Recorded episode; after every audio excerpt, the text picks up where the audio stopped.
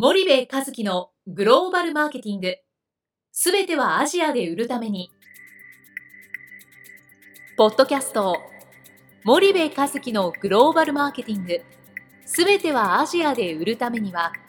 過去10年間で1000社以上の海外展開の支援を行った森部和樹が、グローバルマーケティングをわかりやすく解説します。グローバルマーケティングとは、世界のニーズに応えて利益を上げること。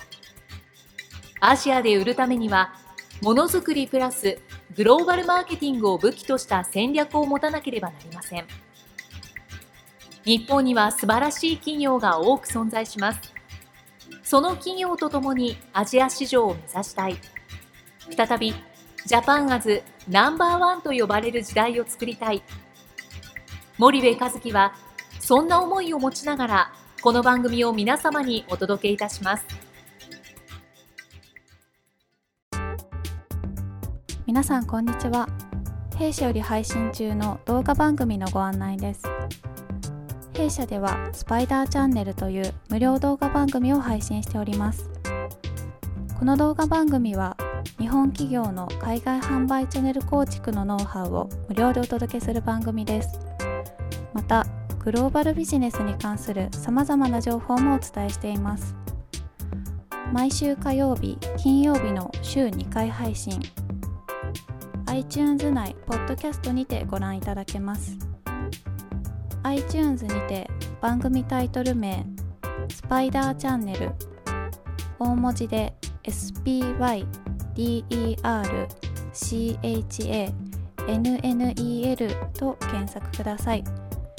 自動で最新動画がお手元に届く購読手続きが行えます。ぜひご覧ください。こんにちは、ナビゲーターの東忠夫です。こんにちは、森部和樹です。じゃあ、森部さん、あの、まあ、海外販売で重要なことということで、はい、前回ターゲットと 4P ということで、はい、挙げていただいたんですけども、はい、まあ、ターゲットはお分かりになったと思うんですが、はい、その 4P の部分を、うん、あのもう一度教えていただきたいんですが、うん、あのまあ、ターゲットはねアジア新興国だともう完全に中間層なので、はい、えっと、特にその消費財メーカーの場合は中間層がターゲットですと。もうこれ上位中間層とか富裕層とかわけわかんないこと言わずに、拡大する中間層がアジア新興国の最大の魅力ですからそこはターゲットだと。もうこれぶれないと。はいでそうなってきた時の 4P なんですけどね。えーと、重要なのってその中間層が求めるプロダクツを中間層が賄えるプライスで,、はい、でここがすごい重要でね僕ね中間層が買えるとは言ってないですよね。賄えるっていう表現使ったんですけど、うん、多くの日本の企業はね中間層が買える価格を設定するんですよ、うんうんうん、まあ言ったら日本より少し安い価格、はい、で買うって1回買うんだったら誰でもできるんですよね頑張れば、もしくはローンを組めば。はい。なんですけど賄えるっていうことは生活の中に溶け込ませるっていうことですから、いかに繰り返し交わすかっていうことなわけですよ、はいはい、で特にその消費財 FMCG の場合は、もう究極ですけどもいかにたくさんの人に、はい、いかに早い頻度で、うん、えー、繰り返し、はい。えー、死ぬまで一生買ってもらいたい、うんうん。えー、ガムもチョコもシャンプーもリンスも歯磨き粉も、食品も飲料もそうですよね、はい、でそうするとやっぱり賄えないとダメなんですよね、うんうんうん、であの家電もそうですよ、はい、あの頻度は FMCG に比べてねその長いですけどもやっぱ何年かに1回買い替えるわけじゃないですか、はい、そうですね。一生に1回しか買えないようなものがあったら、うんうん、値段だったらね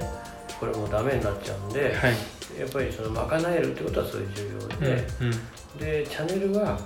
中間層が買いやすい売り場に並べることなんですよね。はいはい、つまりがその中間層が買いやすい売り場ってどこっていうとアジア新興国の場合 MT プラス TT なわけじゃないですか、うんうん、MT にも行きますよ。MT はマストです、はい、ただ、えっと、TT にも置かないといけないし、うん、アジアでは MT はコスト金食い虫だけどもプロモーションの効果がある、はい。で一方で TT は労力がかかるけれどもある一定のストアカバレッジになれば売り上げにつながっていくので、うんうん、中華層が買いやすいね。この TT を含めて、はい、えー、置くと。うん、でプロモーションに関しては、えーと、中間層が選びたくなる仕掛けをするっていうことがやっぱり重要で、はい、あの日本の消費財メーカーもその中間層が選びたくなる仕掛けがちゃんとできてるところまでいってる企業ってやっぱ少ないと思うんですよねまだね。だその仕掛けをちゃんとやらないと並べることと選ぶことってのは全然違うので、うんうん、並べるのはチャンネルですけど並べたものをね競合の商品じゃなくて自社の商品を選ぶっていう、うん、そのそれは、えー、仕掛けですからね、はい、プロモーションですから、はい、そこをやっぱりやっていくっていうのが4つのどっかがおかしいから売れないんですよ。で日本の企業の場合はね、えーと、4P じゃなくて 1P になっちゃってて、はい、そのプロダクトの 1P で、いいもの作ってんだからいいでしょとあとはと、はい、いうケースがもう大半じゃないですかね。うん。そうするとなかなか現地にそこは溶け込めないような感じになってきて。そうですね、うん、10年前なんか良かったじゃないですか、はい、物がいいからいいでしょ？って言って、最近は物だけじゃない？ちょっとダメなのかもしれないってのはようやく分かってきてる。ので、はいはい、チャンネルが重要だとか、はい、あ気にしてますけど、基本的に 1P 戦略ですからね、日本ね。そうするとその 1P 戦略っていうのを、うん、まあ、いきなりなんか 4P に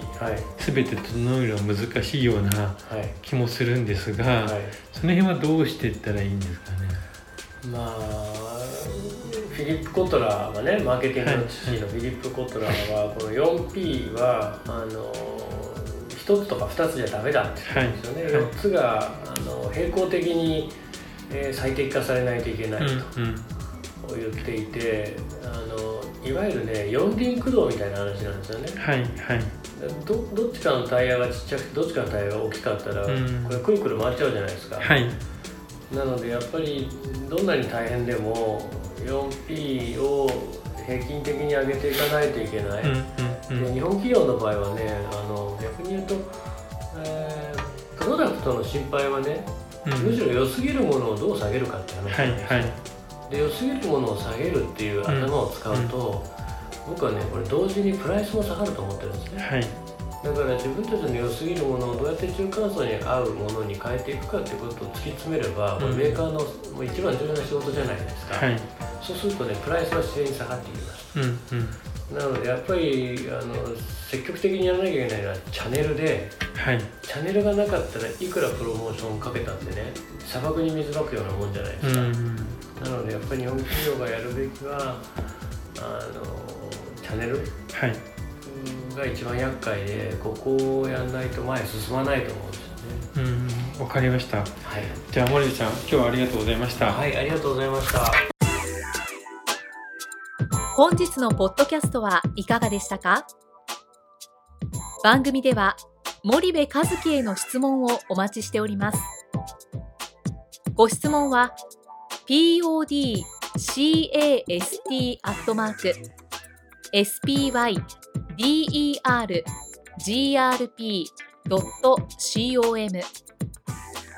ポッドキャストアットマーク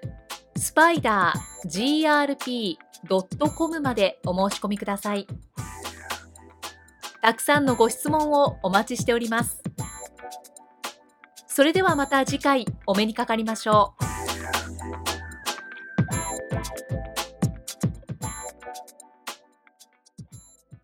森部和樹のグローバルマーケティング。この番組はスパイダーグループの提供によりお送りしました。